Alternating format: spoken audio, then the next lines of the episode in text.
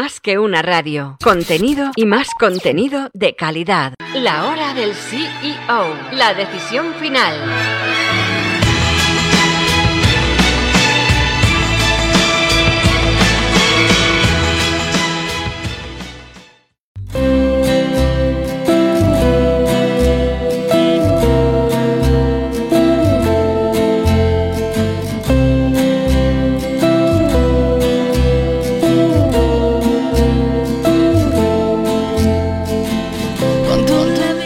¿Qué tal amigos? Buenos días y bienvenidos a un programa más de la hora del CEO, la decisión final. Hoy es día 3 de noviembre. Por cierto, es el cumpleaños de mujer, que no se me olvida luego felicitarla porque ya sabes cómo van estas cosas. Y estamos en el programa 858 de Más que una radio, en la quinta temporada. Y en el programa me aventuro a decir, porque lo estoy diciendo de memoria, creo que el 21 que empezamos esta quinta temporada de la hora del CEO. Por aquí han pasado bueno, pues personajes muy relevantes de la economía, empresas españolas. Y hoy no va a ser menos que tenemos un invitado de excepción Creo recordar, creo recordar que aparte de nuestro amigo Pablo Martínez, es la primera vez que tenemos una persona relacionada con el mundo de la automoción y eso nos hace, la verdad, que especial ilusión. Nos referimos a José María Galofre Ragel, es consejero delegado de Volvo Cars España. ¿Qué tal? ¿Cómo estás? Hola Luis y hola a todos los oyentes, buenos días, además que una radio y muy bien. Muchísimas gracias por venir. La verdad es que te decía, y lo hacía en la introducción, eh, no habíamos tenido gente directamente relacionada con, con, automoción y es un sector que desconocemos, así que oye, tenerte aquí va a ser hoy como una masterclass, que luego nos vas a decir lo que te debemos porque estas clases se pagan. Eh, bueno, lo primero, y obviamente no me sorprende nada, cuando nos hemos visto en la puerta te has bajado de tu flamante Volvo, no podía ser de otra manera, ¿no? Sí, sí, sí, no podía ser de otra manera. ¿Conoces algún directivo que tenga una marca diferente? Por ejemplo, los jugadores del Real Madrid que van con una marca alemana que están por contrato alguna vez se, se hacen los locos y van con quien sí, le patrocina. Sí, ¿eh? sí, yo creo que no, no lo sé si es una leyenda urbana, pero todos hemos oído que sí que es verdad que van con el coche que le gusta lo dejan en un garaje y luego cumplen con el, el contrato comercial. Sí. Efectivamente. Bueno, menos eh, Hazard el otro día que directamente aparcó con su coche híbrido o eléctrico mm. de una marca completamente diferente. Yo creo que no, no se enteró. Eh, José María, eh, la verdad es que tienes una experiencia realmente espectacular porque los últimos 20 años has estado en Volvo. Eh, me imagino que cuando eras un crío y te decía a tus padres y tus tíos, la familia que vas a ser de mayor, nunca dijiste CEO de Volvo Cars España. Eso no, no me lo puedo creer. Cuéntame, ¿cómo es tu vocación? ¿Cómo empiezas en esto? Yo, yo no sé, no, no, no es sencillo. Yo creo que eh, a veces me pasa que me piden que me defina y entonces es complicado, pero suelo decir que soy un, un, un ingeniero eh, al que le gusta mucho el humanismo. Eh, entonces es, es, algo así como un ingeniero renacentista. Yo soy una, una persona eh, que soy muy curiosa, extremadamente curiosa, que siempre me ha gustado eh, leer y aprender constantemente, observando. De pequeño me encantaban las motos, los coches, como al supongo al noventa y pico por ciento de todos los, los niños y niñas, que nos, nos llama la atención y, y, disfrutamos. Y además hay una generación que todavía era mucho más influye a lo que eran los coches. Ahora yo creo que que lo tienen eh, los automóviles, les gusta mucho a las nuevas generaciones, pero no es tan importante como en nuestra vida. En nuestra vida no sabíamos todas las marcas, todos los modelos, todas las revistas, pero eh, a mí a la vez me encantaban los animales y, y, y me encantaba dibujar y pintar. Y, por tradición familiar eh, era ser ingeniero y yo la verdad es que sacaba buenas notas, me gustaba estudiar, pero no sabía si quería ser ingeniero, por la parte que me gustaban de las motos, los coches eh, ser biólogo, porque me encantan los animales, o hacer bellas artes. Imagínate el cacao que tenía. Sí, tenías ahí una dispersión importante. Sí, porque trabajé varias veces para diferentes empresas haciendo caricaturas o dibujos. Pero mi padre, el pobrecito, que se murió ese año, y ingeniero, y quería su hijo ingeniero, le dije, mira, papá, yo voy a poner en la papeleta que la, porque en la escuela yo hice industriales en la Politécnica de Madrid, sí, la castellana, sí. y te pedían una nota muy alta y le dije voy a poner la primera opción industriales, la segunda eh, pues biológicas y la tercera bellas artes. Imagínate el cacao que tenía. Y bueno, me salió todo muy bien. Me hice un ingeniero que me sigue encantando leer sobre biología y dibujar y pintar sin parar. Oye, lo que hemos visto además en este vertical de la hora del CEO, por aquí han pasado pues presidentes o consejeros delegados de despachos de abogados, por ejemplo, importantes como Garrigues, Uría, Sagardoy. Y te digo estos tres porque me han, me han dicho ellos, y está, está grabado, que son grandes humanistas. A lo mejor es una cualidad escondida de un consejero delegado. ¿eh? Mm, y si no, debería ser. ¿Por qué? Cuéntanos. Yo, yo creo que eh, mm, no puedes poner en manos de alguien las decisiones de un grupo de personas y olvidémonos de la, de la parte de que una empresa eh, busca clientes y al final el cliente ganar dinero. Pero movemos personas y movemos equipos que deben confiar. Si no tienes la capacidad para ponerte en los zapatos de las otras personas, no tienes la empatía y no entiendes cómo funcionan en realidad las relaciones humanas y el planeta, pues yo creo que vas a hacer mal tu trabajo. para que la gente se encuentre cómoda, deben entender que tú conoces mucho. Y que conocer mucho no quiere decir que sabes eh, cómo funciona el motor de explosión y sabes el ciclo Otto o, conoces ahora eh, cómo funcionan nuestros coches enchufables, sino que entiendes cómo funciona la humanidad y entiendes cómo nos unimos todos para conseguir un objetivo. Porque si no has leído y no conoces cómo, cómo funcionado las cosas y cómo los seres humanos nos gusta llevar a cabo retos, pues haríamos mal el trabajo. Yo creo que los problemas, eh, y te va a sonar raro, los problemas son divertidos.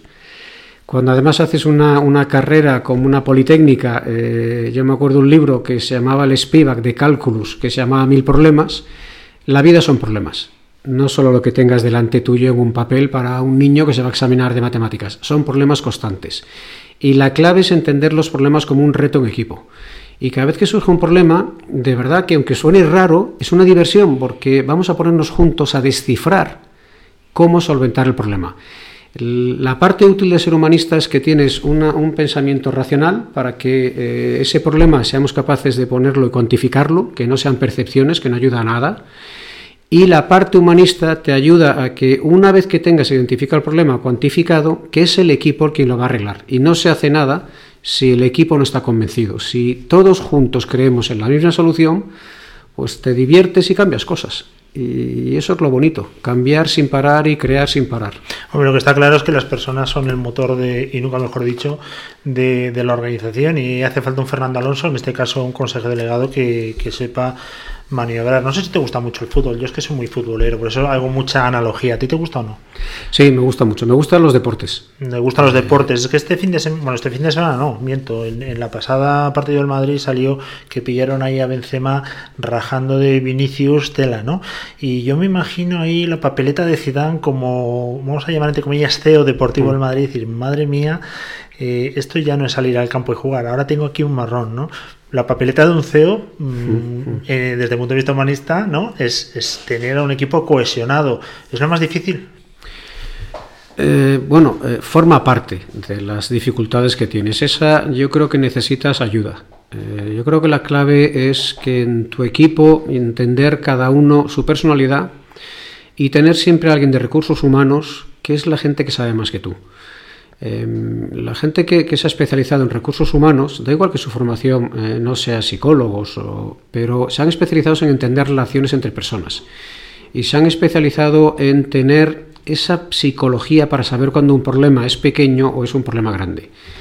Eh, yo creo que eh, para mí ha sido uno de mis apoyos fundamentales siempre el que el equipo de recursos humanos me ha ayudado a entender cuando es un problema pequeño o es un problema serio. Eh, si Benzema y que ha criticado a Vinicius porque le falla la puntería y entonces nos hartamos de que falle, pero si son simplemente bromas y, te recomienda la gente que de verdad está viviendo con ellos, te recomienda que no le hagas más importancia, pues tiras adelante. Si realmente la gente que vive con ellos, porque no es cuando les ves tú solamente un ratito, sino que están juntos, te dice, mira, hay un problema mayor pues necesitas que te expliquen dónde está el problema y necesitas a alguien que sea el que conoce la situación de cada uno para ponerte en sus zapatos. Yo aquí recomiendo utilizar mucho la teoría de juegos. En la teoría de juegos, yo creo que todos vimos esa película maravillosa de John Nash que nos explicaba cómo él se imaginaba un mundo con sus algoritmos poniéndose en posición de otras personas al siguiente movimiento. Incluso hay una escena, te la cuento para que entiendas cómo debes reaccionar. Hay una escena que sale con un cristal y está con una tiza haciendo como muchas eh, ecuaciones y muchas eh, eh, fórmulas, está haciendo algoritmos del siguiente movimiento de unas palomas que está viendo en el parque que están picoteando pues migas de pan. Él lo que hace es, a través de esa teoría de juego, buscar cuál es entre las, todas las palomas que están intentando picotear, cuál es el movimiento más óptimo para que todas ellas tengan eh, su miguita y que no sean tan burras y tan tontas de ir juntas a la misma miga. Por eso lo que necesitas es ponte los zapatos de cada uno de ellos para entender que juntos podemos repartirnos las migas. Pero si vamos Benzema y, y Vinicius a la misma miga tenemos un problema entonces, fundamental que alguien de recursos humanos te diga que no es importante y en el caso que tengas un problema humano, entiéndelo. Conviértete en ese momento en Benzema y en Vinicius, si no, no lo harás bien. Oye, nos vamos al mundo ya de, de Volvo. Volvo eh, Cuéntame primero cuál es la experiencia y aquí corrígeme si me equivoco porque no creas que estoy muy puesto en este sector, por eso quiero que tú nos eh, ilumines. Eh, siempre ha sido una marca sueca relacionada con la fiabilidad y la seguridad. Eh, pero antes de entrar en los coches, ¿cómo son los suecos? ¿Son igual de fiables que los coches? ¿Son igual de seguros? Porque claro, tenemos aquí una imagen de un sueco de un tipo frío, distante, calculador y preciso. bueno, yo mm, los, tópicos a veces son divertidos para tener una idea de, cómo jugamos aquello de las, de las cartas niños pequeños. Te cambio la pareja de, suecos por la pareja de malagueños. Pero los tópicos no es más que eso, algo divertido. Lo que sí que han conseguido los suecos es a través de, su, de sus hábitos generar una cultura muy social. Y esa cultura social ha hecho que sean personas muy respetuosas. Y yo creo que es una gran ventaja para trabajar. Y el respeto no solamente es en lo que haces, sino en cómo eres. Y el sueco en general es una, cultura donde se han acostumbrado a que deben trabajar juntos, porque imagínate lo complicado que es vivir en Suecia. Cuando tú vives en, Málaga, pues hombre, eh, más o menos hace buen tiempo, hace calorcito, y puedes salir de paseo y buscarte la vida. En Suecia estás obligado a colaborar estás obligado a tener un equipo y estás obligado a ayudarnos, porque el clima no es el que te ayuda, eres tú junto con otras personas el que debes eh, protegerte del clima. Eso ha hecho que esa cultura sea muy buena también para la empresa. impresiona reconocer que cuando coges la lista de las 100 multinacionales más grandes, las 1000 multinacionales mayor influencia que hay en nuestra historia, pues tenemos siempre siete, ocho eh, suecas y te salen, eh, o escandinavas, y te sale sin querer y dices, bueno, me sale Nokia, bueno, es que me, sale Volvo, es que me sale Ikea, es que me sale eh, Tetra Pak, es que... Porque es gente que ha sido muy activa en, desarrollar y emprender. tal vez les haya influido el, el clima, pero yo creo que ayuda. La cultura social sueca ayuda mucho a la empresa. Son personas que, es verdad, el tópico, que parece que el sueco se está haciendo el sueco, pero realmente está tendiendo. Lo que no tiene es la pasión latina. Eh, es verdad que este calor nos hace ser mucho más pasional, pero yo creo que tanto al sueco como al latino hay que leer entre líneas y saber realmente si vamos juntos o no vamos juntos. Y una de las claves de ese eh, mundo escandinavo es la diversidad. ellos les gusta muchísimo el conocer y aprender de otras culturas. Y eso ayuda, evidentemente ayuda porque somos muchos seres humanos que cada uno tenemos una idea y un pensamiento. Y si les pones juntos, pues te das cuenta que no somos tan diferentes y que podemos trabajar unidos. Bueno, les gustará muchísimo, ¿no? De todas formas, venir a la filial de España. España es... Sí, sí. Yo antes de, Volvo, pues trabajé en una empresa suiza y antes en una alemana. Y el sentimiento siempre es el mismo, les, les encanta España. Sí, sí, te lo pregunto también porque a mí me ha pasado lo mismo, trabajar en empresas y a España venían cada dos por tres. Oye, eh, nos metemos en Volvo hace 30 años y efectivamente se ganaron la, bueno, pues el, el sinónimo de seguridad, pero hay que reconocer que los coches hace 30 años eran feos. Es posiblemente Volvo el que más ha avanzado, porque ahora mismo tener un Volvo es una auténtica pasada, y lo comentaba con la persona que te he dicho antes fuera micrófono, cómo ha mejorado la línea de los Volvos para ser de lo más puntero. Ha habido una auténtica revolución sin perder su esencia, que sigue siendo la seguridad, que eso cuesta mucho además ganárselo. Mm. Sí, eh, totalmente de acuerdo. Yo, creo que eso no hace falta que trabaje en Volvo como amante de, este sector, de los automóviles. Eh, Volvo ahora podemos decir que es de los coches más bonitos que hay en el mercado. lo que tenemos que ponernos es en la situación de lo que representa la seguridad para esta marca. Esta marca eh, suena una anécdota, pero es algo que está en los genes de, Volvo. Un ingeniero y un economista, Gabrielson y Larson, pues el, día del patrón, de patrón Santiago, el 25 de julio, habían tenido un accidente de automóvil. Ellos trabajaban, mira, otra gran empresa sueca, SKF, de rodamientos. Sí. Tenemos también que entender que el siglo XIX, la parte de la industria Suecia fue un desarrollo brutal porque tenía lo perfecto, nos hacía falta acero y para eso te hace falta el hierro y te hace falta el carbón. Tenían todo, con lo cual el desarrollo fue brutal para la industrialización de, Suecia. Esta, esta, esta pareja de amigos habían tenido un accidente en automóvil y se dieron cuenta, porque eh, ese accidente les hizo reaccionar, que los coches podían tener un, impacto sobre la salud y podían tener un impacto sobre la vida humana. Y fundaron esta compañía pues con ese leitmotiv. El origen de la compañía eh, dice que mientras que los automóviles sean llevados o lleven a personas, lo más importante es y será la seguridad. Y eso está en nuestro ADN, pero a un nivel tremendo, porque a lo largo de la, de la historia, de las estrategias, las decisiones que toma esta compañía, cuando surge un dilema, ¿Qué debemos hacer en el coche? ¿Qué inversión tenemos que hacer? Si en medio está la seguridad, no importa el margen, no importa los beneficios, primero está la seguridad. Y te digo esas cosas porque estamos celebrando eh, hace poco, 60 años del, lanzamiento del cinturón de seguridad. Ahora estamos en una campaña que celebramos que se han salvado más de un millón de personas gracias al cinturón de seguridad.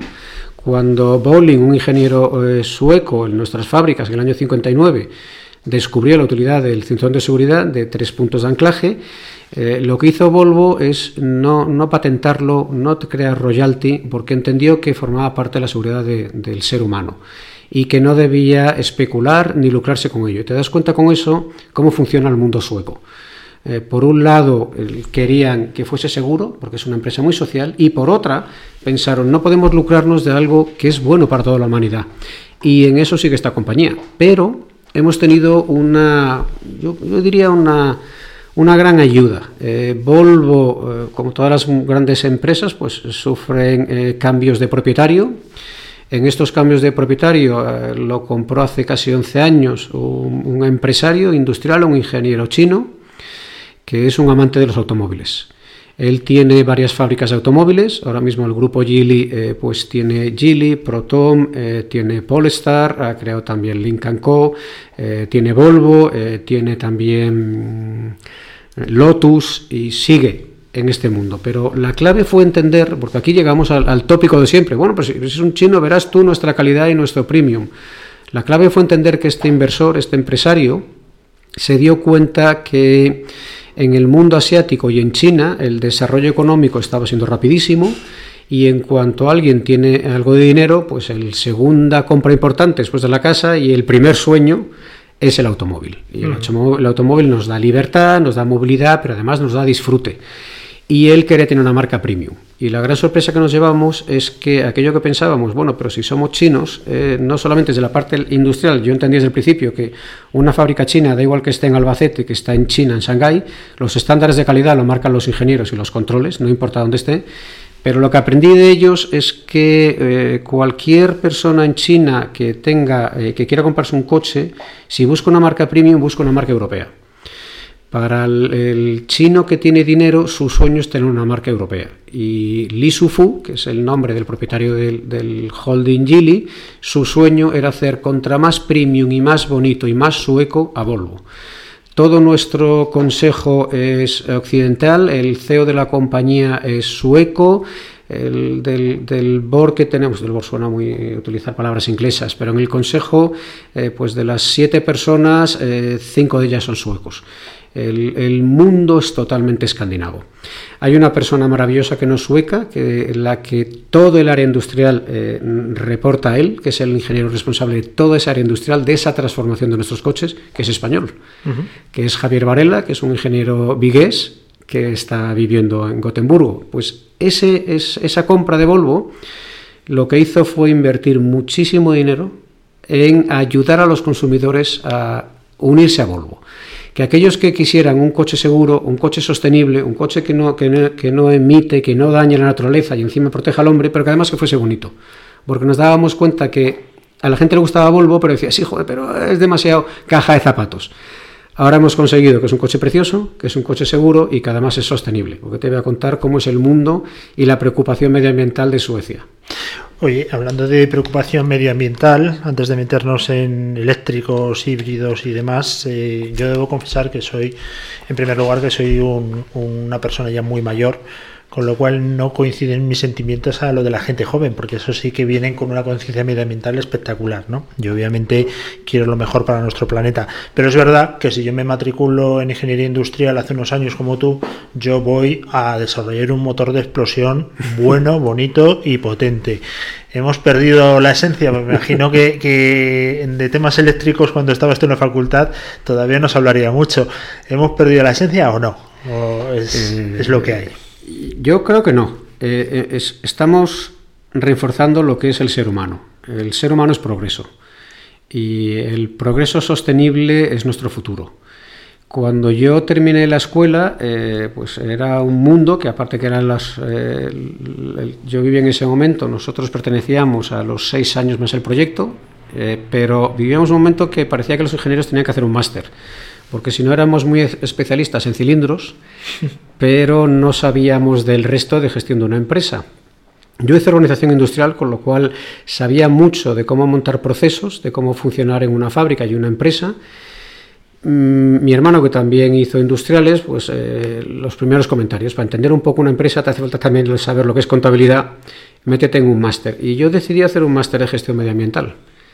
Eh, probablemente porque con ese humanismo y ese cariño a la naturaleza y que me hubiese gustado ser biólogo e irme con un salacot a, descubrir con la familia Leakey los, los, a Lucy los primeros humanos, pues eh, ya había preocupación y la sorpresa es que son estos tópicos que en el mundo ya había preocupación. Eh, en España puede que haya tardado, pero ya había preocupación. Y además te voy a contar que la preocupación no es porque es una visión de las nuevas generaciones. A mí me gusta, mira, hay un antropólogo maravilloso español, los, los tres codirectores de Atapuerca, uno de ellos Arzuaga, que él explica que nuestra obligación es ser contemporáneos, que no importa la edad.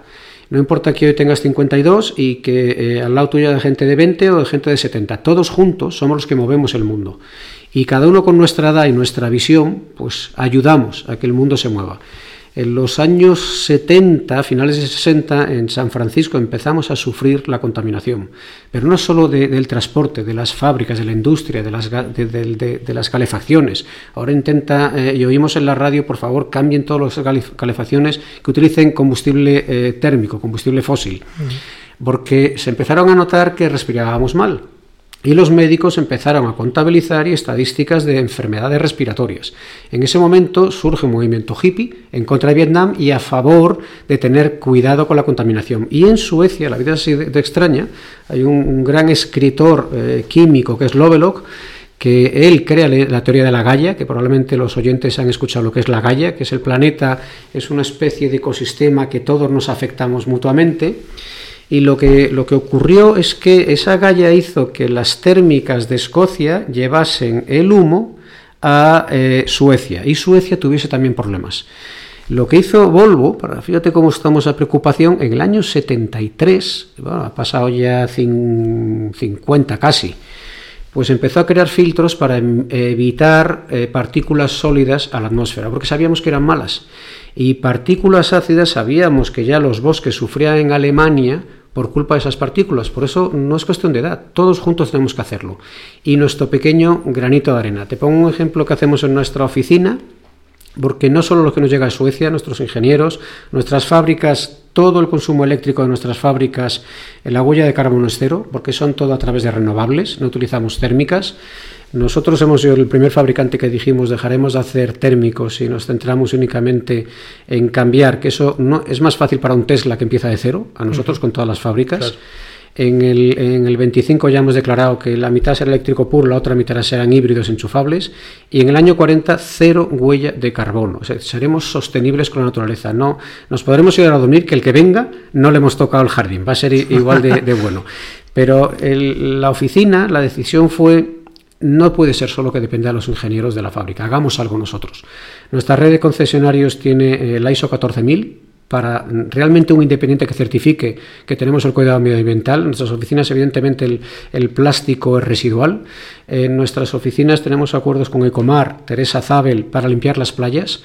Y vamos nosotros, eh, van nuestros concesionarios, van nuestros clientes y aprendemos y nos damos cuenta como un, pequeño esfuerzo, si lo hacemos todos, eh, hacemos un gran cambio y lo necesitamos. ¿eh? No, eso coincide plenamente contigo y lo que decías, ¿no? hay que ser contemporáneo, hay que vivir en la época que nos toca y adaptarse, pero lo que está claro es que gente habló eh, de mí, está muy mal y es eh, horrible hablar de uno mismo, pero creo que alguno de los que nos oye se sentirá identificado, a mí que me encantan las carreras de motos, de coches, yo he ido a ver una carrera de motos eléctricas y prácticamente aguanté la primera curva, o sea, digo, esto, esto no es, no sé lo que es, pero esto no es, pero bueno, hay que... Hay que pero, pero fíjate ahí, Luis, yo, yo te diría, mm, hay que entender que esa carrera de... Mm, a mí me pasa lo mismo, porque además soy motero, pues son estupendas. Pero podemos hacer que todo lo que hay alrededor de ese circuito, que sea lo más sostenible posible. Eh, podemos seguir utilizando pues, esos combustibles térmicos en las carreras y disfrutando. Pero cuando vas al circuito, cuando vuelves, todo lo que hagas que sea a favor de la naturaleza es bueno. Y si estás yendo todo un coche que no es térmico, pues es bueno. Y se está teniendo cuidado en casa de reciclar, que es muy sencillo, las tres R's. Reducir, busca que se recicle y busca separarlas, si no cuesta tanto pues ayuda al planeta. Y yo te diría, mm, yo soy igual, probablemente me encanta y con mis hijos y hasta en el automático, pues cuando llegan las curvas lo paso a la parte de semi manual, eh, porque yo creo que además nos gusta conducir, pero eh, el día que coges un eléctrico, te cuesta volver a un térmico. la suavidad de un eléctrico, la, la, progresividad que tiene la entrega de potencia, no lo tiene la curva de un, de un térmico. Es verdad que, si te gustan mucho los coches, también te diría, hombre, eh, pues vayamos a la curva de un gasolina, porque la curva que entrega un diésel es para un camión. El ciclo ese que inventó diésel es perfecto para un tren, un barco, un camión, porque necesita mover mucho peso y el primer movimiento es el que cuesta, ese primer empuje, pero a partir de ahí hay inercia, ya todo se mueve. En el caso de gasolina no necesitaba la patada inmediatamente como el diésel, sino que la va entregando en toda la, en toda la curva. ¿Eso qué hace? Juego con las curvas. Ahora hablas de curvas y parece que hablamos del virus. Eso lo que hace es que tú disfrutes más normalmente un gasolina a la llegada y a la salida de la curva, porque tienes mucha más sensibilidad en la entrega de potencia. En el diésel, si estás corriendo con un diésel, tienes que ser más, más experto, porque la patada es mucho mayor. Y si estás con un eléctrico, te sorprendería. Es como el Scalectric. Eh, si tú le pides, da y si no le pides no da, es brutal, no hay una, no hay una especie de, de, inercia, no, es unos y ceros, es el mundo digital. On-off. Sí, y, es brutal, no hay sonido, es, es, muy sencillo de llevar y encima estamos, estamos colaborando a no dañar. Yo creo que la transición sería pensar en híbridos, híbridos enchufables, utilizar 40-50 kilómetros eléctricos por en las ciudades, que es donde más tenemos la boina y donde más sufrimos, y cuando salgamos, mientras que tardemos en cargar baterías y no haya muchos cargadores, pues utilizar el térmico. Oye, yo que tengo un Jeep Cherokee eh, absolutamente preparado, he ido al desierto muchas veces, me gusta mucho el 4x4, eh, acabaré en la cárcel, porque es eh, la, completamente diferente a lo que un ecologista puede llegar a pensar. No, no me gusta nada utilizar las bolas de cristal. Y te diría, yo mi proyecto de carrera lo hice sobre previsiones y me acuerdo perfectamente el profesor de estadística que decía el que el valor del que da una previsión es comprometerse que de aquí cinco años vengo a la radio y que lo que te dije se ha cumplido, porque si no es eh, bla bla bla. Pero necesito Yo creo que simplemente leyendo la ley del, del, cambio de clima en nuestro país, que ya está, la ley del cambio de clima te dice que el año 23 probablemente en muchas ciudades no vas a poder entrar. Seguro. Eh, hoy, que ya, eh, ya ocurre en las grandes ciudades como Madrid y Barcelona, sabes que eh, a partir de la M30, pues en ciertos sitios no puedes aparcar si no tienes etiqueta. Y si no tienes eco o, cero, ni siquiera en el centro, normalmente de la ciudad.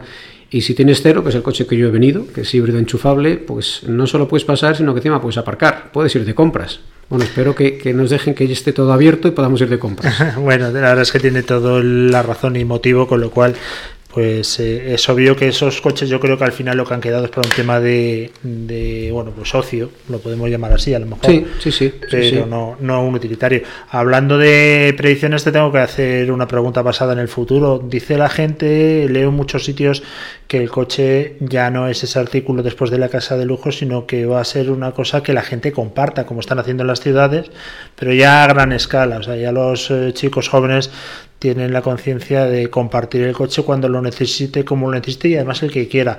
¿Eso va a ser así? Mm, mm, va a ser más, yo diría, eh, va a ser más amplio. lo que hace la movilidad es que estemos em, creando muchísimas soluciones para cada consumidor. Lo que vamos a ir es a, eh, ahora se utiliza la palabra multimodal y multicanal pero es por explicarlo. Lo que vamos a hacer es solucionar a cada usuario, a cada eh, consumidor lo que quiere él. Y eso forma parte de la estrategia que estamos teniendo nosotros en Volvo. Fíjate, en, Volvo nosotros nos gusta hablar que nuestra estrategia es freedom to move, pero que sea esa libertad de movimiento, porque está en el ser humano, que sea personal, que sea sostenible y que sea segura. Claro, empiezo por el último, seguro porque es Volvo, si no, coño, estás en la calle que sea eh, sostenible, porque nos jugamos nuestra casa, si como en el colegio, no tires cosas en el suelo porque al final es tu casa, es que no, no, no lo hagas. Y personal, personal quiere decir que es verdad que hay mucha gente que, que compartirá y es estupendo, otros que prefieren tener el alquiler suyo durante un año, dos años, otros que quieren propiedad. Lo que estamos viendo es que eh, a lo largo de, de, los últimos años, lo que era solo propiedad, que era más aburrido, tenías solo una opción, pues empezó a abrirse con, los eh, renting, los leasing y ya había diferentes modalidades de, uso del automóvil. Incluso ahora sorprendería en nuestra marca el canal privado, no de empresa, que parece que es que el renting es más de empresa, no, el canal privado en Volvo, el 40% de nuestros clientes utilizan el renting, el renting es un alquiler. La diferencia para, para, el alquiler a corto plazo, sí, será de una hora o dos horas, pero es un alquiler y ya nos estamos acostumbrando a que se puede utilizar el automóvil tanto eh, en unas horas, en unos días o en propiedad. Lo que sí que es, va a cambiarnos mucho es que eh, el sharing debe ser rentable. lo que tenemos que entender es que ahora ha habido un lanzamiento de muchas compañías de sharing, que las vemos por la calle, pero actualmente no es rentable, porque probablemente las startups buscan eh, que suba mucho la facturación para que siga habiendo inversores pero el coste que tiene de movilización de los coches todavía no cubre el, cobro de ese uso. Y además, mira, esto es sencillo, cuando trabajas con compañías de, rentacar te explican que si tienes el coche más de nueve días parados, en 365, ya no es rentable el negocio. Imagínate una compañía de sharing que es maravilloso para el cliente, que lo, lo, utilizo, lo cojo cuando quiero, pero el problema es que lo dejo donde quiero. Dejarlo donde quiero, si lo dejas en el algoritmo te dice que es la zona donde hay alta demanda, es perfecto tardaré poco tiempo en que otro usuario, que estamos en la economía colaborativa, otro me ayuda a mí también a que el coche sea rentable. El problema es que hoy no es así. Y cuando ese que yo he dejado no está en el área de economía colaborativa, yo tengo un problema como empresario para recuperar el coche, para cargarlo y ponerlo en la zona donde de verdad hay economía colaborativa. Eso hace que el modelo del sharing esté ajustándose cada día. Hasta que encontremos, yo creo que que lo que vamos a encontrar son categorías de precio distinto. Porque además eso es lo que hace eh, la teoría de Nash, los algoritmos. Tú imagínate, yo soy el usuario de esos coches, si tú me ayudas, es como aquello de los, eh, las compañías de seguros bonus malos, si tú me ayudas y no tienes golpes, ¿por qué tengo que pagar más que el que, el que tiene muchos? Pues si tú me ayudas y estás poniendo la amiguita cerca de la otra paloma que tiene hambre, hombre, pues te va a ayudar, te va a costar menos. Pero si tú no me ayudas, porque es que la amiguita de esa pobre paloma me la has puesto eh, donde Cristo perdió el gorro, pues no puedes pagar lo mismo. Está, está clarísimo. Pero esa evolución es muy buena, porque esa evolución, Luis, yo creo que nos va a llevar al uso racional del automóvil. A no perder movilidad, pero usarlo más racionalmente. Yo eh, comparto con vosotros que ahora nuestros coches, y empezó con el XT40, que tiene ahora año y medio, dos años en el mercado, nuestros coches todos llevan una aplicación donde controlas tu coche, en verano lo enfrías desde el restaurante, que da una envidia tremenda, eh, eh, ves el consumo que tiene, dónde está, te dice todo. Si te, te reserva la cita en el taller, te hace todo. Pero además puedes compartir el coche. Es, es, un sharing, un sharing de tus amigos, de tus colegas, de tus compañeros, tú lo decides. Es decir, hemos hecho que no tenga que ser una empresa, sino tú mismo decides qué haces con tu coche. Y a nivel pequeño, digo, bueno, yo cuando era pequeño tenías que compartir el coche de tu madre con tus hermanos y era un, bueno, no se puede decir tacos, un coñazo. Tu hermano que había llegado tarde, antes, antes a lo mejor llegábamos tarde y no sé si llegábamos bien. Pero tenías que machacarle, pero ¿dónde has dejado el coche? Que no lo encuentro. Pues no me acuerdo, yo qué sé, en tal calle. Ahora con, con, el modelo del XT40, con el sharing desde el móvil, cualquier amigo sabe dónde está aparcado y lo puede utilizar. Siempre hay una ventaja, ¿eh? el, el que es como siempre pasa, el que manda sobre la aplicación es que decide te lo dejo o no te lo dejo, porque al final yo tengo el, el poder de decisión. Yo que vivo lejos de Madrid, no, no vivo en Madrid capital, sino que todos los días, ahora con el tema de los confinamientos teletrabajo, es verdad que entro en Madrid con mucha más facilidad, pero vamos, lo normal es que yo me tirase una hora para ir, otra para volver. He hecho cuentas y dicen que cuando ya 100% tengamos el coche autónomo voy a poder sacarme dos o tres carreras, porque voy a poder ir leyendo tranquilamente. Eh, bueno, la tecnología está aquí, ya está disponible, pero ¿cuándo lo vamos a ver? ¿Cuándo realmente vamos a ver un Volvo? Yo he visto muchos vídeos ya que estás en un aparcamiento, le dices a tu Volvo, ven a buscarme y va a buscarte donde estás. Pero ¿cuándo lo vamos a ver en las calles? Mm, bueno, to, todo es progresivo. Yo, yo creo que, y explico un poco ahora cómo funciona y la progresividad. Mira, que el, colegio a mí me, me, gusta recordar que los profesores nos decían que algo es continuo cuando no levantas el lápiz del papel y algo es discreto cuando vas a saltos. El vehículo autónomo está siendo eh, progresivo y lo tenemos ya, muchos usuarios lo tienen. En el caso de Volvo ya muchos años, por una razón, porque el vehículo autónomo no es un capricho de los científicos que nos encantaría que nos lleve como las películas y a tumbarme, sino que mmm, en el caso de Volvo eh, sabemos que el 90% de los accidentes se producen por errores humanos. Es decir, eh, conocemos que el hombre es el que falla. Y de ese 95-96% casi, pues sabemos que un 25-26 es por alcohol. Si el coche te lleva, lo que hacemos, que es nuestra obligación, que es Volvo, queremos seguridad, pues evitas daños a, las personas y evitas tener accidentes que, que, pueden ser horribles. Llevamos muchos años trabajando, con cada año investigamos cerca de 30 y pico mil accidentes. En Suecia se llama a los ingenieros de Volvo cada vez que hay un accidente junto con el perito, la policía y la ambulancia. Es un acuerdo que se hizo hace muchos años con el Estado para investigar. Y te explico por qué ya llevamos, al, eh, si llevas un Volvo llevas autónomo, en un nivel muy alto, pero todos hemos ido pasando a coches autónomos. Para entenderlo un poco, y no te hablo de niveles, porque ahora la gente habla del nivel 0, el 1, el 2, porque ya también está cambiando. Ya estamos en el mundo de la industria 4.0, que son los robots y la inteligencia artificial. Y ahora verás por dónde va la inteligencia artificial. Hace, hace 25 años, 30 años, empezamos a leer eh, que teníamos los ABS, los DSTC, un sistema que me ayudaba en el freno, un sistema que me ayudaba en las curvas, que un giróscopo decía, esa rueda pierde tracción, te paso al otro, a la otra rueda y no se te va el coche. Todos esos sistemas, que le llamábamos de seguridad activa, la pasiva era en caso que me golpease, los de activa me llevaba a que el coche fuese estable en la carretera. Pero esos sistemas dependían de mí si yo no pisaba el freno, y acuérdate que nos decían, oye, el ojo, el ABS, si tienes ABS no se te ocurra, si notas que el pedal le empuja, porque es un cilindro que está ayudando a que el coche no se, no se, no se quede loca la dirección, sí. ayúdale y sigue pisando el freno. Ya, pues que parece que empuja para afuera, ya, ya, pero ayúdale. Pero éramos nosotros. En el caso de la inteligencia uh, artificial se llama el supervisor. Es decir, nosotros, la parte humana era la que le decíamos al coche, oye, que ponga el ABS que me voy a dar un tortazo que no freno. Y en la curva éramos nosotros también los que manteníamos la, la tracción. Pero de repente empezaron a surgir sistemas que aunque no interactuásemos, es decir, el supervisor no hiciese nada, el coche por sí solo preveía que iba a haber un accidente y paraba. En nuestros modelos se lanzó en el anterior XC60, llevamos ya más de 10 años, con el City Safety, que detecta con sensores, un radar, eh, eh, con, cámaras infrarrojos, qué tienes delante. Y como el colegio, la, la, aquella pregunta de física, un tren sale de Zaragoza a Madrid, de Madrid a Zaragoza, ¿dónde se encuentran? Y tú decías, a ver cómo lo encuentro. Que solo igualabas dos ecuaciones, nada más, pero bueno, ¿dónde lo encuentro? Lo que está haciendo ese algoritmo en el coche es calcular tu velocidad, la velocidad respecto al otro objeto, para que si tú no haces nada, si el supervisor no hace nada, el coche se para. Eso ya es una realidad desde hace muchos años. Pero ahora, además, sueltas no solamente el acelerador, los frenos, sino el volante. En, el coche que, he venido, pero eso cualquier modelo nuestro, desde hace más de tres años, el piloto asistido se llama así, sueltas el volante, sueltas acelerador, freno y él solo conduce. Va leyendo las líneas de la carretera y te va llevando, o te aparca solo. Y cada cierto tiempo te hace coger el volante. 18 22 segundos. Es decir, le pide al supervisor, oye, ayúdame, que esto no es el piloto automático de un avión, que no es el piloto automático de un barco, porque tenemos que entender que si yo estoy en el aire, es más fácil que el piloto automático me lleve.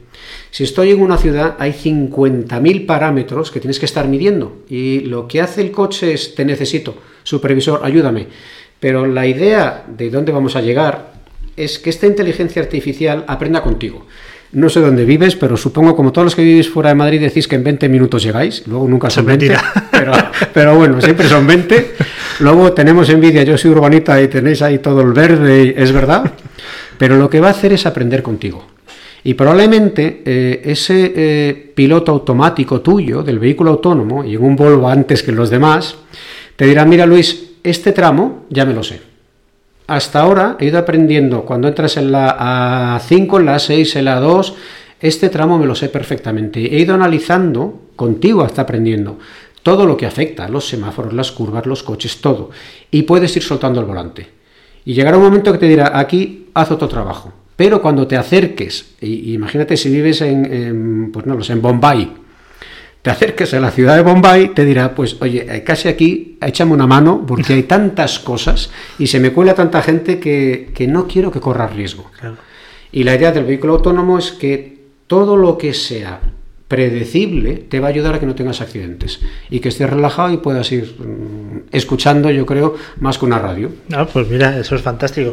Y yo siempre lo he dicho, digo, si es que esa hora que tardo en venir, madre mía, la podría haber aprovechado, lo te decía antes, para, para estudiar dos carreras. No hubiese habido, José María, ese problema que tuviste, tú hubieses hecho tus industriales, biología y bellas artes, te hubiese dado para todo. Eso lo vamos a tener en breve.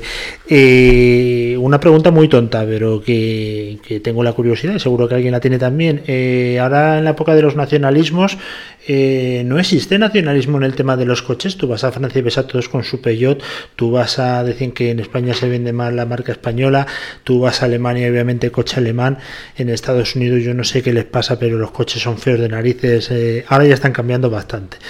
Eh, ¿Eso es una tontería mía o eso ha asistido, ya está cambiando? Mm, no, no, es una tontería porque mm, a mí me gusta mucho, te lo he dicho antes, no las percepciones, sino los números, y es real.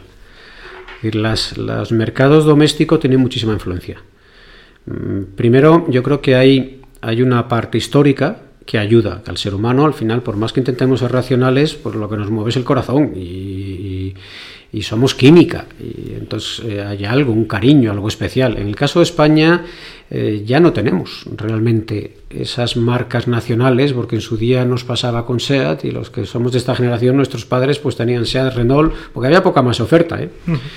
Pero España es más, más abierta tenemos una, cierta tendencia a tener cariño a la idea de que la ingeniería está ligada a Alemania, pero somos más abiertos. Pero sí que es verdad que en el mercado doméstico alemán, pues las tres marcas alemanas tienen una altísima penetración.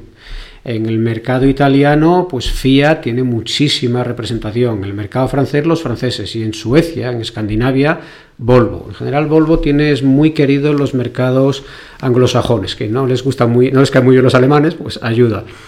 Pero eso es algo que está ahí, que está en la naturaleza del ser humano, que tiene eh, cierto cariño a lo que cree que bueno que, es su casa. Pero a la vez hay un, también una razón que yo creo que es muy racional. Cuando tú tienes una fábrica en Vigo y esa fábrica es Citroën eh, la probabilidad de que un amigo pariente eh, compañero colega de la cuadrilla trabaje en algo de Citroën es muy muy muy alta y eso hace que tú te sientas muy cómodo porque piensas si hay un problema llamaré a Paco, que Paco tiene el hermano, el primo, y esas cosas pues son muy humanas. Y nos damos cuenta que en las ciudades donde tenemos una fábrica, pues siempre hay una alta penetración. Aparte de la cantidad de coches que en la fábrica se matricula para hacer pruebas para los empleados, que también ayuda a la, cuenta de la estadística. Pero es así, ese tópico es real. Como CEO de Volvo Cars, ¿te sientes eh, presionado porque tu hermano mayor, eh, Volvo Trucks, es una auténtica máquina de matar. Eh, ¿Eso te presiona más o, bueno, tienes que vivir con ello? Yo me siento muy feliz de tener un hermano como Volvo Trucks, porque tiene la misma filosofía que Volvo Cars y los primeros camiones que fueron autónomos pues fueron de Volvo. Los camiones que íbamos probando gas eh, renovable, eléctrico, pues son de Volvo. La filosofía es exactamente la misma. Todo lo que ponemos en práctica en el mundo del automóvil lo pone también el mundo del camión. Lo que es diferente es la adaptación al mercado. En el caso del automóvil lo que buscamos es una experiencia premium y muy personalizada. En el caso de camión es una experiencia de compañía, de empresa, de, de rentabilidad sobre el recurso que es el camión. Pero nuestra filosofía es la misma, exactamente la misma en seguridad y en sostenibilidad. Me preguntaba, y te lo decía antes de empezar la entrevista, eh, Pablo Martínez de Miguel, que es el director de Goodyear en Francia, un español ahí poniendo la bandera, fenomenal, en, en Francia. Me decía, oye, pregúntale cómo ve el movimiento de fusiones, Fiat, Peugeot, etcétera, y yo no sabía este movimiento, la verdad. Tampoco ya te digo que sí, se ha aprobado eh, justo esta semana, lo ha aprobado Bruselas. Pues eh, es verdad que Fiat también eh, compró otras americanas, entre ellas Jeep. Te comentaba antes que tenía, ha sido la peor experiencia de mí porque el servicio me lo han destrozado. Estos italianos eran buenos en otras cosas, sobre todo en Ferrari, pero madre mía, me han destrozado el servicio. Tenemos la fidelidad más alta, Luis. Esto no es publicidad real, la fidelidad más alta a nuestros concesionarios a taller en España es Volvo. No me extraña. Eh, eh, nuestra, yo creo que nuestra mayor obligación es eso, justo eso, Luis, que te sientas contento, fíjate que cuesta decirlo, ¿eh? en nuestro servicio y pagando por lo que te hacemos. Y es así, ¿eh? Volvo es así. ¿Y esa concentración cómo, cómo se ve? Parece como los bancos, ¿no? Lo que pasa es que aquí, como no se mm. pierden las marcas, pues parece que sigue habiendo muchos actores, pero es que cada vez hay menos, son menos grupos más fuertes con más multimarca Volvo está un poco ahí en tierra de nadie, ¿no? ¿O no? Mm, bueno, yo creo que antes hemos charlado de mm, el propietario de Volvo y el holding que tiene. Y cuando coges el, tamaño de Geely, pues estamos hablando de marcas que juntos vendemos ya más de 2 millones de coches. Mm, Volvo, eh, nosotros vendemos cerca de 800.000 coches y es verdad que eso en un mundo donde ahora le llaman el buca, eso que es un mundo muy volátil, muy rápido, cambiante, si no tienes grandes inversiones en tecnología te puedes quedar fuera. Y la, facturación pues es una de las claves para tener inversiones en, tecnología. Y a la vez, la economía de escala es una gran ventaja también, porque hay ciertos componentes que los puedes intercambiar y eso hace que tú tengas más margen para seguir dedicando a, bueno, a la inversión en tecnología, que es la clave para nuestros clientes y el desarrollo. Estas fusiones que, ves, eh, es verdad que es una ayuda en la parte economía de escala, una ayuda en, la parte de inversión en tecnología, pero a la vez son difíciles de, tragar, porque en parte hay muchas áreas que es una canibalización absoluta, que no va a ser una masa más, sino que lo que vas a hacer es, restarte, porque estás, te estás convirtiendo en lugar de ser un, producto eh, complementario en sustitutivo. Por lo cual puedes, puede ocurrir que en lugar de vender ahora 3 millones, pues pasas a vender solamente dos y medio, porque te estás haciendo daño a ti mismo. Pero pasas de uno y medio y uno y medio a dos y medio. Y eso es una ventaja ya. Y luego yo creo que en general cuando eh, nosotros valoramos estas cosas, porque nos gusta mucho la discusión en el bar y sabemos de todo, y ahora somos todos epidemiólogos porque sabemos de todo, pero los que toman esa decisión tienen mucha más información que nosotros. Y cuando han hecho análisis de esa complementariedad, pues han dado cuenta de los beneficios que tiene. Y cuando eh, leemos luego en la prensa, no sabemos. Cuando han puesto su matriz de decisiones, porque no son tontos de verdad, ni es un... ¿Veis que a mí me gusta Fiat, no? Se ha analizado bien cuáles son las ventajas de estar... Ah, no te preocupes, eso lo tenemos siempre. ¿Cuáles son las ventajas de estar juntos o estar separados? Y cuando eres capaz de demostrar en tu business case, en tu business plan, que es mucho mejor estar juntos, pues los inversores se les presenta y, bueno, y autorizan a estas grandes fusiones. A veces fallan, ¿eh? pero en general hay un trabajo tremendo detrás para justificar las, las uniones. Tres últimas preguntas, pero en formato Twitter. O sea, para que me respondas casi un sí, un no. Te acaba de sonar el teléfono. Eh, un consejero delegado, si no está localizable en 25 o 30 minutos que llevamos de entrevista, ¿ya se da aviso a la Guardia Civil que ha desaparecido o, te dejan en paz? Eh, un poco de todo. Mm, bueno, lo, más importante yo creo en, eh, que tenemos que tener cierto balance. no, no podemos volvernos locos. Y Luis, estoy contigo, estoy feliz, eh, hoy compartir con los oyentes y disfrutando. Y mi empresa pues sabe dónde estoy y que me toca estar aquí y disfrutar. Eh, me ha sonado porque no sé qué ha pasado esta mañana que me han explicado que hay un problema con el Outlook y que tenía que apagar el teléfono y volverlo a arrancar. Y eso ha hecho que no esté en el modo que no molestes. Pero la, la clave es manejar tú la agenda y entender que no puedes tomar decisiones correctas si estás demasiado estresado.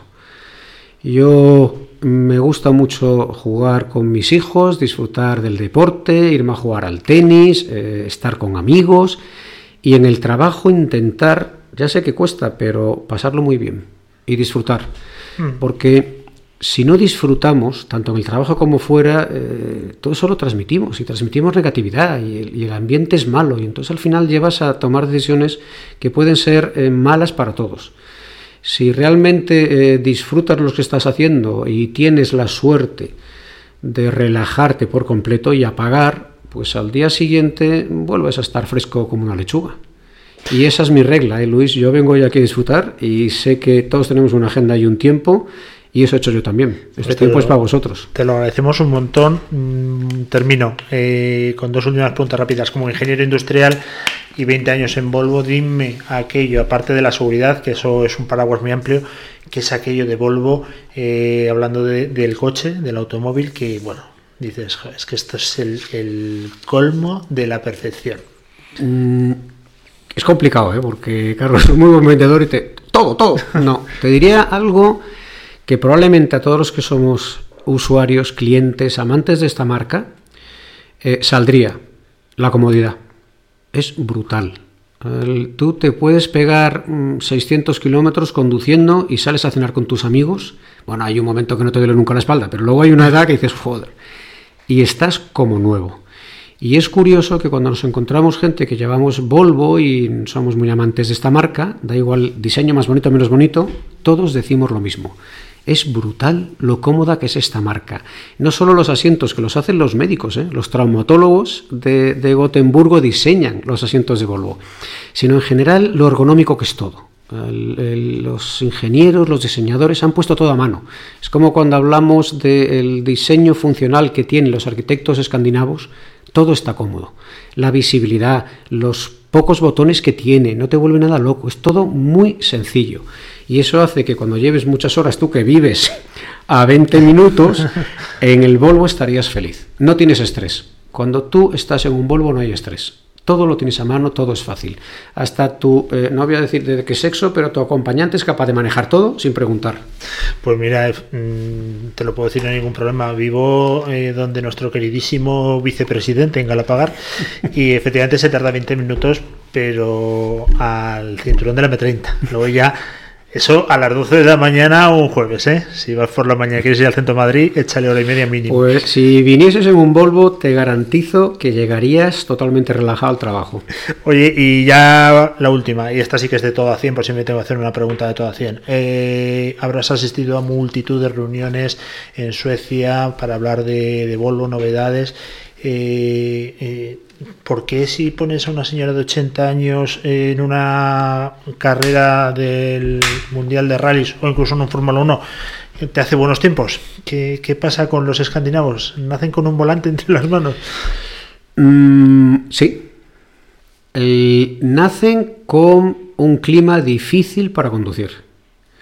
Yo creo que todos en, Europa, en América, el, siglo XX, el automóvil es el que ha modificado al hombre. Y el automóvil ha sido la libertad, el movimiento y la pasión. Pero si vives en España, probablemente las condiciones climáticas son más fáciles para ayudar a conducir. Ahora en un Volvo no porque todo el coche te protege y no necesitas saber conducir, no solo circular, saber conducir. Yo a mis hijos les digo que sacan el carné, una cosa es saber circular, otra es conducir. En el caso de Escandinavia y los rallies y los mil lagos, nacen con dificultad. Yo cuando trabajaba para la empresa suiza, la empresa alemana, me di cuenta que la nieve era normal y que el coche en el agua y la nieve es más difícil. Hoy es mucho más sencillo todo, porque es verdad que todos los sistemas que tenemos activos te protege de esa situación. Pero los suecos, los escandinavos, son tan buenos ante un volante porque desde pequeño el movimiento lo tienen. Cuando esquían tienen que controlar la estabilidad. Cuando van en coche controlan la estabilidad. Y eso lo llevan en sus genes, porque eh, es complicado, ¿eh? El vivir siempre con agua y con, y con nieve no es nada fácil. Me imagino, Por eso le pones a esa señora de 80 años un coche, el coche se mueve y para ella, bueno, se ha movido toda la vida el trineo, imagínate. No tiene, no tiene problema. Te mentí. La última, de verdad, te lo prometo. Cuando vas a la sede central en, en de Volvo en Suecia, me imagino que hace 20 años los que desarrollaban software a lo mejor era una persona en una esquina. ¿Cómo ha cambiado ese patrón? Me imagino que ahora es la mayoría, ¿no? Es más desarrollar prácticamente software que la caja, ¿o no? Sí, totalmente. Sí, sí. la evolución del automóvil es verdad que hasta yo creo que a los 60, 70 era un mundo mecánico eh, a partir de 70-80 era un mundo electrónico y ahora es un mundo de software. Nosotros, eh, cuando hablamos del Freedom to Move y decimos eh, seguro, sostenible y personal, en el área de personal le llamamos conectado porque todo es conectividad y, ahora mismo nuestro software no solamente, como te decía, la aplicación que me ayude a conectarme a mi coche, sino que en el Internet de las Cosas nuestros coches se comunican para evitar tener accidentes también. Y la carretera, cuando un coche nuestro, pero esto ya lo hacen nuestros coches, un coche nuestro pasa por una carretera que hay una placa de hielo y se ha movido el coche, lo que está haciendo es informando al resto de coches pues que aquí hay una, una situación complicada y nos avisa. En el caso de Volvo, incluso los cascos de POC, POC es una empresa sueca, los que nos gusta la nieve y la bici, es una em, muy conocida de cascos y de ropa.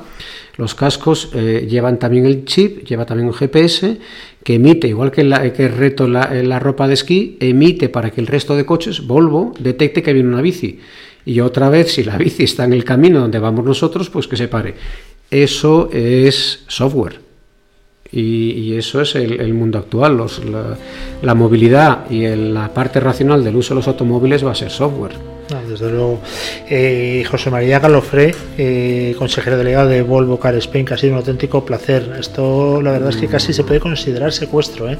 Cuando una entrevista pasa de media hora, pero claro, hemos estado muy a gusto y el tiempo se nos ha ido. Pues gracias. Eh, muchísimas gracias por estar aquí hoy con nosotros. Y bueno, a la gente que nos escucha, seguro que tenéis alguna pregunta que se ha quedado por ahí en el aire. Incluso alguno dirá, bueno, yo es que hubiese hecho completamente otras preguntas. Pues no, os preocupéis, me las mandáis y si podemos, se las hacemos llegar porque nosotros queremos que estéis eh, contentos. Nada más, eh, estamos a día 3 de noviembre, pasan ya bastantes minutos de las once y media de la mañana en la hora del CEO, programa 858 de Más que una radio y nos podéis seguir en todos los canales de comunicación a través de la página web y todos los podcasts. Eh, José María, estamos absolutamente en todos los lados. Que no nos quiere escuchar es que no le gustamos, punto final. O sea, no le demos más vueltas. Somos el Volvo de la radio. En cualquier plataforma de podcast que quieras ver, pues ahí, ahí estaremos seguro y por supuesto, obviamente, nuestra pues página web. es el Volvo de la radio, no dejéis de escuchar más que una radio. ¿eh? Muchísimas gracias. Y la verdad es que eh, yo es algo que practico. Cuando voy a hacer deporte también me gusta. Me gusta ir a correr, lo voy escuchando y la verdad se me pasa el tiempo volando. Que ha sido un auténtico placer. Que nos vemos eh, de nuevo con un consejero delegado dentro de dos días. Mañana tenemos palabra de CFO. Nos vamos al mundo de los números más complicado los, los, financieros de sacarlo en entrevista de más de media hora pero pero volveremos con CEOs el próximo jueves estaremos con todos vosotros le habló Luz Vega un auténtico placer nos pasa como todo pasa esto que vives también. La hora del CEO, la decisión final.